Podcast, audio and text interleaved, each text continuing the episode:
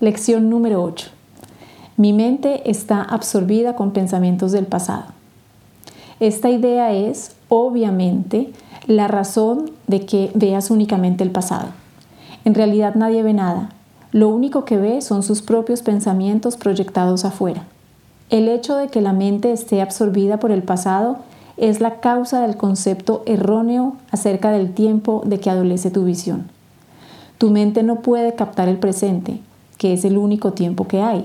Por consiguiente, no puede entender el tiempo y de hecho no puede entender nada.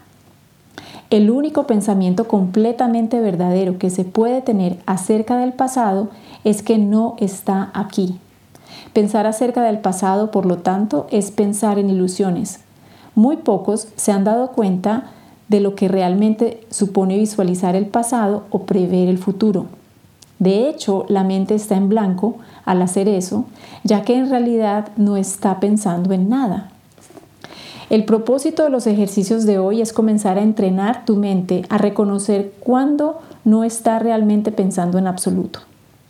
Mientras tu mente siga absorbida con ideas sin contenido, la verdad permanecerá bloqueada. Reconocer que tu mente ha estado simplemente en blanco, en vez de seguir creyendo que está llena de ideas reales, es el primer paso en el proceso de allanar el camino a la visión. Los ejercicios de hoy deben hacerse con los ojos cerrados. Esto se debe a que en realidad no puedes ver nada y es más fácil reconocer que por muy vívidamente que puedas visualizar un pensamiento, no estás viendo nada. Con el mayor desapego que puedas, escudriña tu mente durante el habitual minuto más o menos tomando simplemente nota de los pensamientos que allí encuentres. Identifica cada uno por la figura central o el tema de que se trate y luego pasa al siguiente.